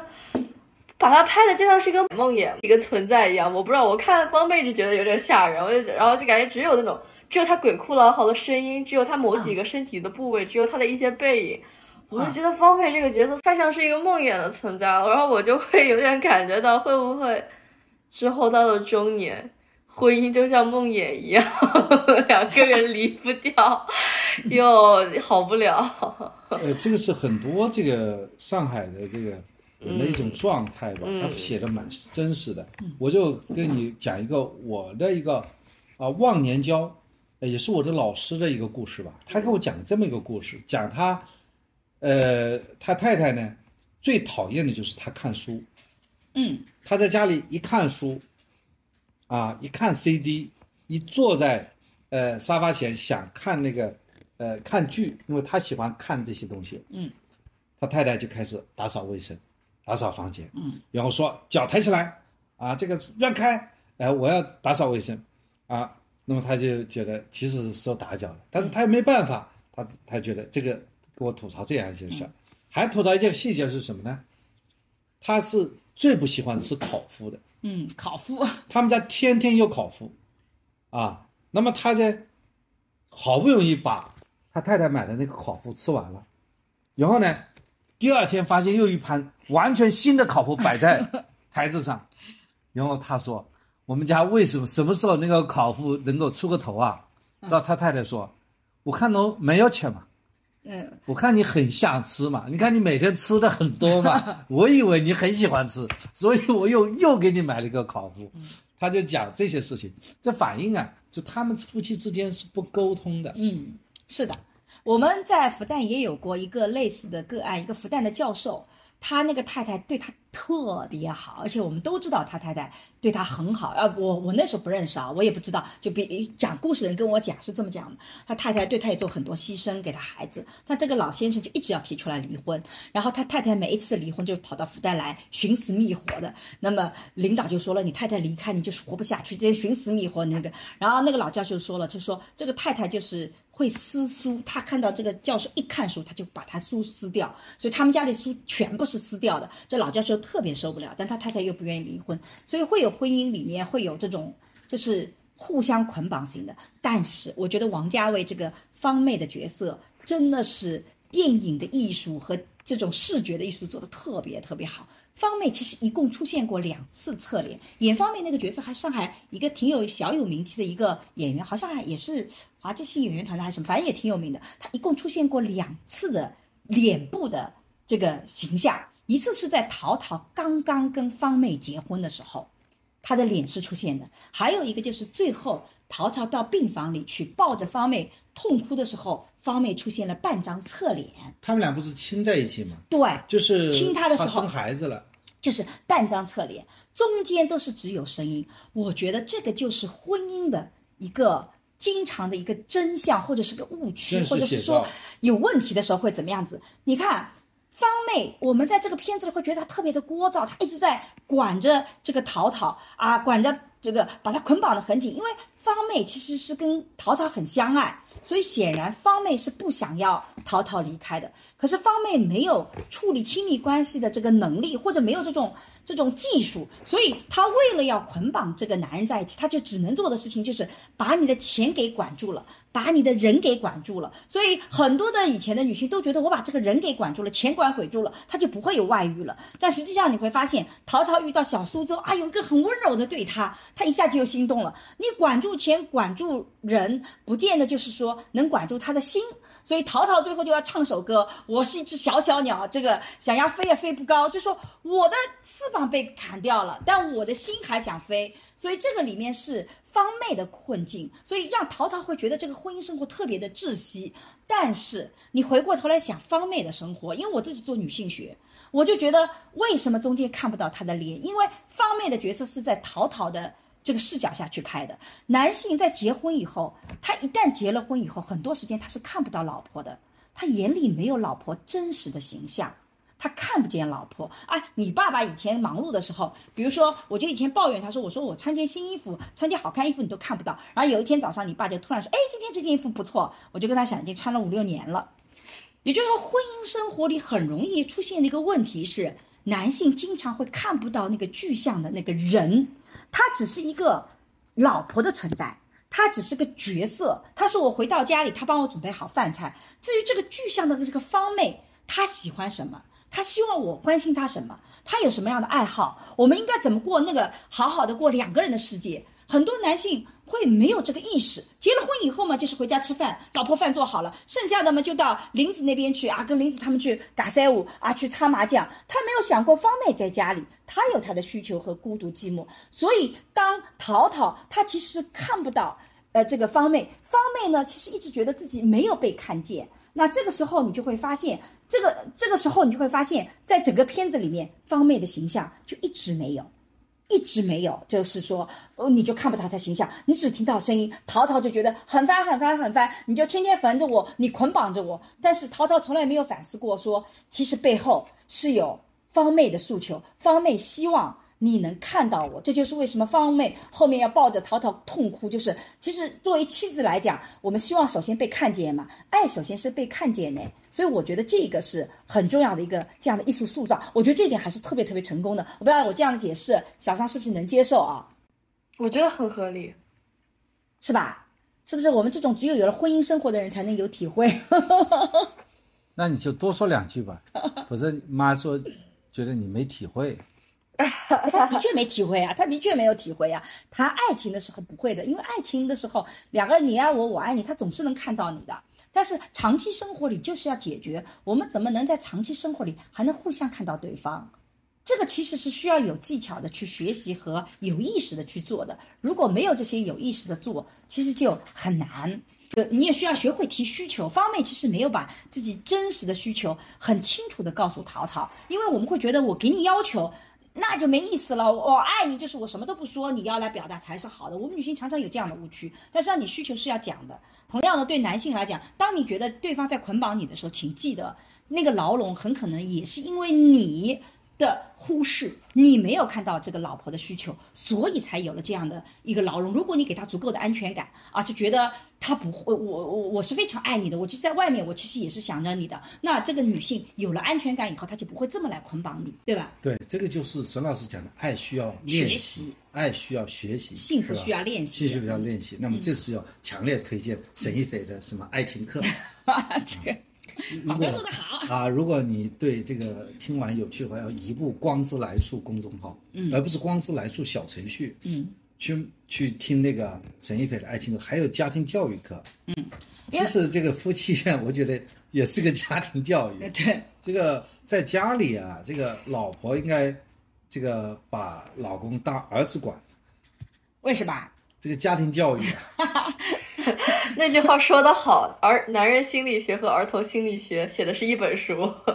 我昨天跟你爸爸去徒步啊，然后因为我们没有计划，所以我们走到哪算哪。结果我们真的是走了一个特别有名的一个地方，但是徒步很辛苦。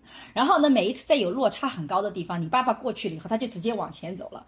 我就开始培训你爸，每次在落差高的时候，请跳下来以后等我，把我再扶下来再走。然后我就要培训他两三次，我就说这个就是个培训的过程。好老公要跳下悬，不是要跳下一个高度，有一个，因为那个路就真的是个山路，要转身把手伸出来，那个不是他自然而然就会的，也跟爱不爱没有关系。我不觉得你爸不爱我，所以不做这件事情，是因为他没受过这个培训，因为我们之前这种。徒步的机会比较少嘛，我们没有徒步过那种真实的这种像美国自然的山，就真的是要从溪流里面跳下来或怎么样子的，所以这是我们第一次爬那么有落差高的、有不同的那个，所以我就说从现在开始培训，因为他希望我经常能跟他一起去徒步，我说那你先得做到这一点，你这个培训过关了，我下次才有安全感跟你出去徒步，否则你每一次一跳下你就往前走了，哎，我要气死了。那这个跟爱不爱没有关系。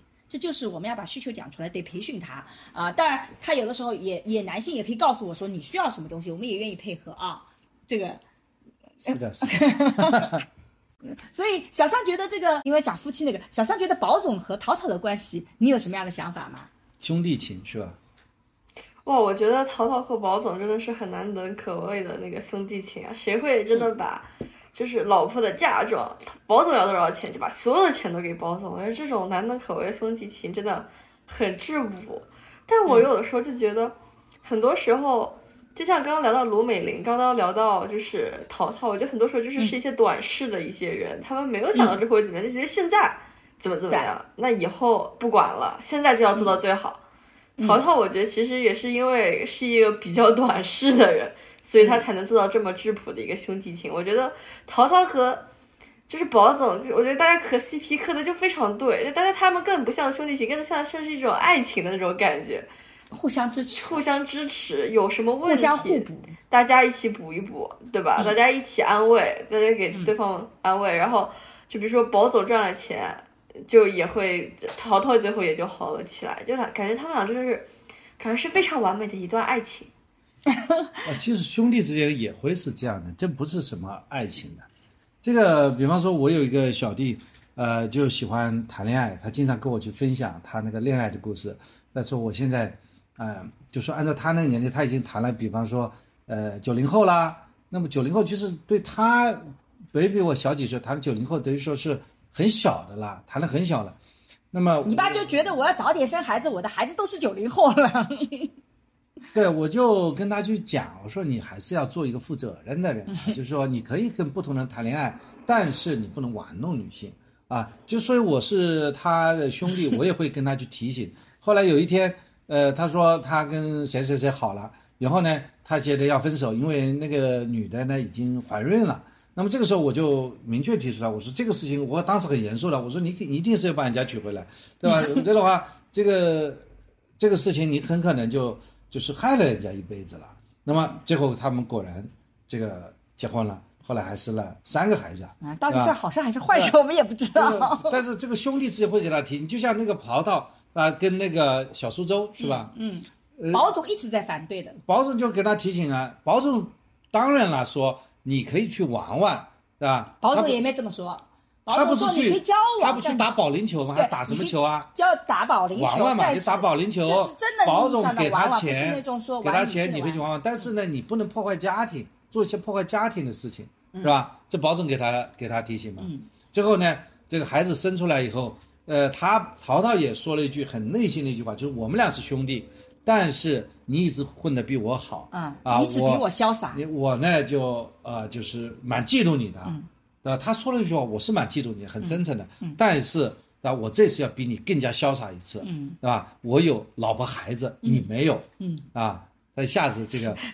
歧视未婚的人，未婚未育的人。那 那么他这样一种讲法，正好是保总所希望他的。对的，保总说白了，他是很成功，但是保总他不能进入感情，他是有他客观的、嗯他自己的这个心理上的一些障碍，嗯或者说对这个问题还没想明白，或者说还没有遇到合适的人，没有在合适的时间。但是他的兄弟既然已经走进婚姻了，保总还是认为你应该去呵护婚姻的。嗯啊，嗯他并没有说，哎，我我现在单身，我可以交很多女朋友，你跟我一块出去玩。嗯他们从来没有去这样去引导淘淘，所以说这一对兄弟还是在就是互相引导、互相呃就支持来走正道的。嗯嗯，我个人的理解，其实为什么说是爱情呢？就是我会最近也会有一些反思，就说自己跟别人的一些情感，或者就是也会看我身边朋友们对待彼此的感觉，我就觉得就是说，像我爹说的，两个人相互扶持，可能在爱情中。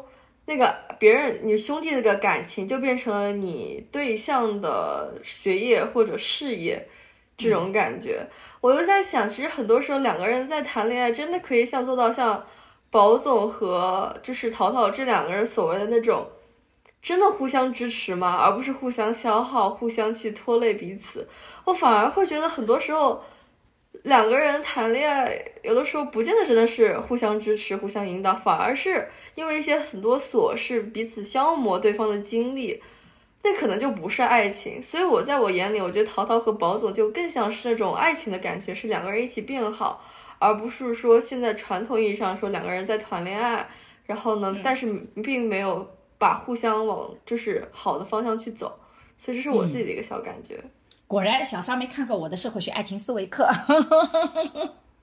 就说，其实那个是个理想状态。如果两个人永远是互相支持，那个真的是一个理想状态。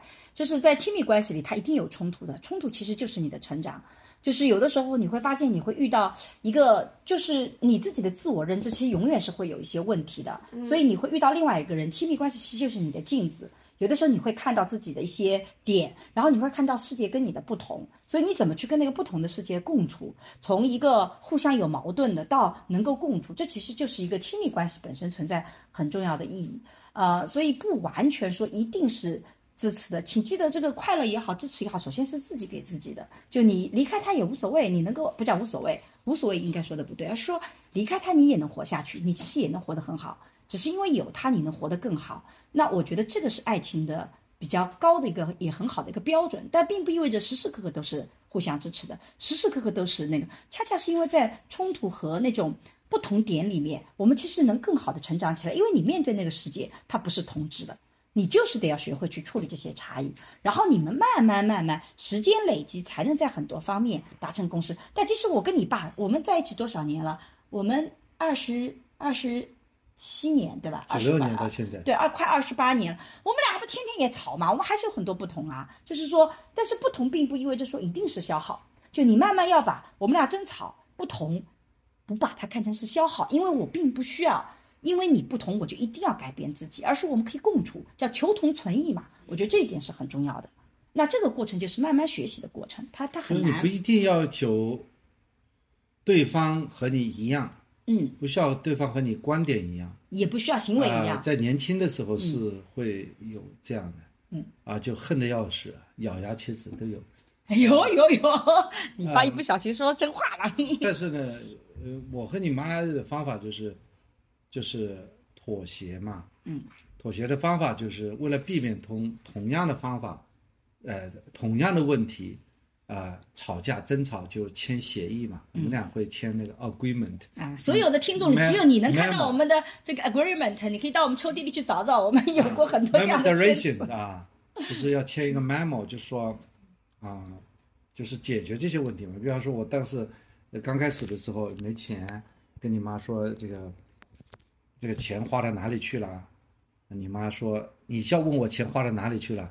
我能够时时刻刻给你记账吗？我最不喜欢记账，啊，我我我就是蛮喜欢有条有理。你看我办公室，我是把一个一类东西都放在一起的，一类东西放在一起，虽然很乱，但是我是这个你爸很有条理的，嗯，有趣。但是我们家里就是啊，苏州的那种风格，是吧？东一乱七八摊西 一摊，你看看苏州园林就知道了，苏州园林那样的，对吧？曲径通幽的，到处都是啊。但是你看看这个到我们家里北方的啊，相对于方块方块方块都是，一块一块的，对吧？功能规划非常齐全，这这是不同的风格。那么怎么去解决这些问题的方法，就是我们俩会就是签一些共识性的东西，比方说有些东西你改不了，那我们就寻找一种妥协方式方案。嗯，最近呢，我在看那个这个法经济学分析啊，经济学分析是一个很好的。经济学分析认为呢，效率最大化，嗯，是社会最大的福祉，嗯，就是说，如如果一个制度能不能产生比较高的效率，嗯，那么这就是个好的制度。如果一个制度呢，所谓的产生了内耗，不是一个高效率的话，那你需要去改变这个制度，让它变得高效。他认为呢，高效就是一个很好的一个制度安排。我觉得这个也好，比方说两个人吵，两个人吵吵在吵在哪里？吵在这一点。好，我们以后避免吵这一点，把这个问题解决掉，是不是就产产生了高效呢？对。是吧？高效视为一种正义。但社会学角度讲，效率和公平有的时候不能兼顾，所以还需要考虑公平的问题。对，你会考虑道德感，对吧？所以叫所谓讲的人权理论。对就人权理论和这个呃经济学分析理论呢，它是要组合起来使用。对，但是呃呃，这个我觉得淘淘和就是宝总他们有一个场景，我特别的觉得有意思，因为这个也是我们在研究里觉得我我一直觉得不太能解释，但是觉得很有意思的一个点就在于说，呃，你看淘淘，他那天问宝总说身上有两百块钱吧，宝总就拿了两百块钱给他，然后宝总看他的脸色，显然两百片不够，啊，宝总又把自己身上所有的钱掏给他，给了淘淘，对吧？淘淘不是说我只问你借两百我就拿了，他就都拿了，然后呢，拿出来两百块钱还给宝总说。两百块钱还你了啊，咱俩清了。也就是你后面所有掏出来给他的钱，那就是归他了，他就很潇洒的走了。我是只小小鸟，他就走了。你看，在男性的友谊里面，他们的金钱常常是可以混在一起的。但你看那个小江西和敏敏和 Lucy，小江西要跑路的时候，敏敏拿出了五万块钱，虽然那个数额比较大，给小江。小江说：“我不能，我不能要你的钱，你的钱也是怎么样的。”我们在做研究时，的确发现，不管友谊多么的深厚，女性相对来讲，钱还是要算清楚的。就像林红两百六十块钱要卖给你两千，反正你是个商业行为，我要跟你算清楚。但是男性在友谊里面，金钱是可以混在一起的。那这个呢，就是有一个历史背景或者说社会文化不同造成的，这不是因为天性两性天生的两性不同。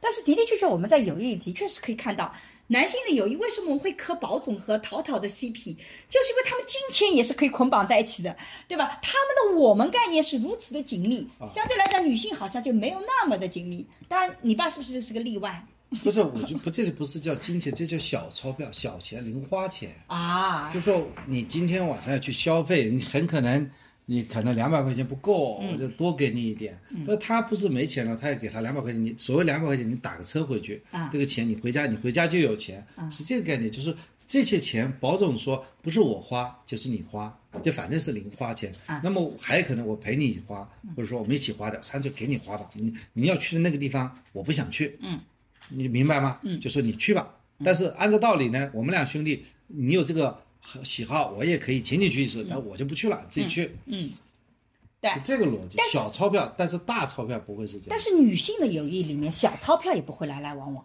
很少。相对也有部分啊，有些比较特殊的，特别擅长 AA 制，对，就是就即使是比如说我们跟特别好的朋友出去，有的时候也是喜欢 A A 制那个，而不会说是永远让大款请客。但是我看男性，我们在做演男性研究的时候，就发现男性出去聚会永远是那个大款请客，永远是他请客，大家就觉得理所当然，兄弟里他最有钱就让他付钱。但是女性友谊里面常常是 A A 制是更多的，就算你有钱，那也不能老让你来啊，我也得来啊。就是你会发现这是性别里面友谊的不同。不知道小桑在自己交往的时候是不是也有这种感觉？你们年轻一代不知道是怎么样子的啊？确实，感觉，我觉得我们整个年轻一代就更加倾向于，就说把金钱利益算算干净这样子，让是不是就是啊，是不是现在男男也是算的很清楚啦？我也不知道男生跟男生该怎么算的，我不是，啊我我没什么异性朋友，但是，对我就觉得，我觉得把钱算干净，可能有的时候会减少很多冲突矛盾吧，在我看来是这样子的，在我我就觉得。我就倾向于 AA，是因为我怕我自己忘记还了这个人情，就是嗯很难很难 keep track of it。嗯，好的呀，我所以我觉得这个片子里有很多这样的细节，嗯就处理的很好。呃，之所以我们愿意聊《繁花》聊三期，就是因为我觉得它提供了一个比较真实的一个。一些复杂的人群，一些比较复杂的一些想法、复杂的形象以及复杂的一些细节在里面，所以这个非常值得聊。当然，它跟真实生活或真实的上海是不是一样？这是仁者见仁，智者见智的。但至少在这里面，我们可以看到生活的复杂性。我是觉得，呃，一个影视剧作品或者未来的作品，我们希望它更好。其实很重要就是这个复杂性。我们曾经有一个时代，比如说看当年的《渴望》啊，看《孽债》啊，就是那个是上，我觉得最典型代表上海的当时的有一部片子特别那个，就是上海知青的时候讲虐债，就是他们去别的地方去做知青，然后那边有孩子，然后又跑过来孽债。孽债，对吧？不好意思，我普通话经常不准。然后就是我觉得那个就是非常现实，那这里面的人他都非常复杂。他今天有很好的生活，他也是个好丈夫，但他的确在过去有过这样一段历史。曾经我们有一个阶段的影视剧作品，这个人物形象都是复杂的，都是多元的。他今天我们好像很多的作品就变得越来越单向度。好人就是好的，坏人那个那繁花其实是重新让我们意识到这种复杂性，它其实是有力量的。因为复杂的才是真实的，所以这就是为什么我觉得我特别愿意聊《繁花》啊。虽然一开始我觉得他聒噪，一开始我会觉得他装，就包括也有朋友跟我讲说，看来沈老师不是文艺青年，不能欣赏这种装。我觉得我曾经是，但现在到了我这个年龄，四十八岁了，连青年都不是了，的确也不是文艺青年了，所以我会有不同的想法。这就为什么我很愿意聊。那张老师的想法呢？我们是还是按照这个计划中的啊。第三期聊一些人物，嗯，啊，第二期聊一些感情，第一期聊一些这个、嗯、市场这里面的嗯、生意啊。那么，我觉得呃的的确确对从整体上来讲呢，《繁花》呃应该是这这些年呃难得的呃好片嘛，因为它呃故事比较呃这个刻画小人物这一块是做的特别好的，嗯，啊，它其实生活啊除了啊。嗯宏大叙事以外，嗯，还有家长里短。对，那这个片子它拍的就是呃一种呃家长里短，就是让让我们呢，呃有自己和自己啊、呃、曾经生活的啊这、呃、个这个这样一个过去吧，自己的过去吧，就是每个人的现在都是由他的过去所定义的嘛，嗯啊，那么让我们有一个非常好的啊呃一个回顾。甚至说，让我们可以啊、呃、静静的来，呃看看啊，原来上海啊是以前是这样的啊啊，现在都找不到以前那些痕迹啊，我觉得还是一个非常好的一个享受。嗯、同时呢，它也记录了啊，它其实很多呃电影啊、电视剧啊，它也是非常好的文学艺术的作品嘛，嗯，它这个作品也记录了我们这个时代啊这样的一个一个历史的感，嗯啊，我相信它是一个很经典的一个一个片子，嗯，那而且呢，现在能说上海话的人也不多了，嗯，这次能够找到那么多的上海演员，也不容易。继续起来，能够拍出这么一个呃，就全程沪剧啊。虽然已经发现其中的有一些这个上海话已经不那么正宗了，但是但是也没有标准的上海话的版本，正宗和不正宗怎么说呢？对，就是总而言之也没标准它是一个啊难得的经典的片子吧。我们向这部片子致敬啊，向王家卫导演致敬，向全体演员致敬。所有产出好的作品的人，我觉得都是给了我们提供很多的快乐和思考的，所以就非常好。好，最后小桑来总结一下吧。哦，我觉得我们家应该还是对《繁花》这部片子评价都很高的。我觉得分三个层面吧，剧本、导演和演员。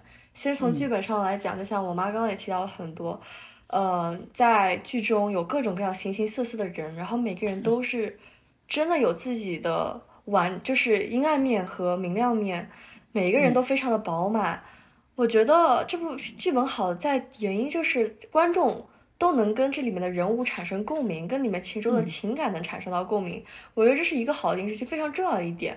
为什么现在的可能言情片、武侠片，就是从古至今都非常的就长久不衰？为什么呢？因为可能女生可以在言情片中看到了对自己爱情的一个扩大化的一个向往，然后在武侠片，男生会看到一个自己对自己义气一个扩大化的一个感受吧。我觉得《繁花》这部片子拍出来，我相信每个观众都可以在《繁花》中这样形形色色的人里面找到一些自己的影子。这些人物中，这些他们的感情、他们的连接，相信能大家也能看到自己生活中的一些自己。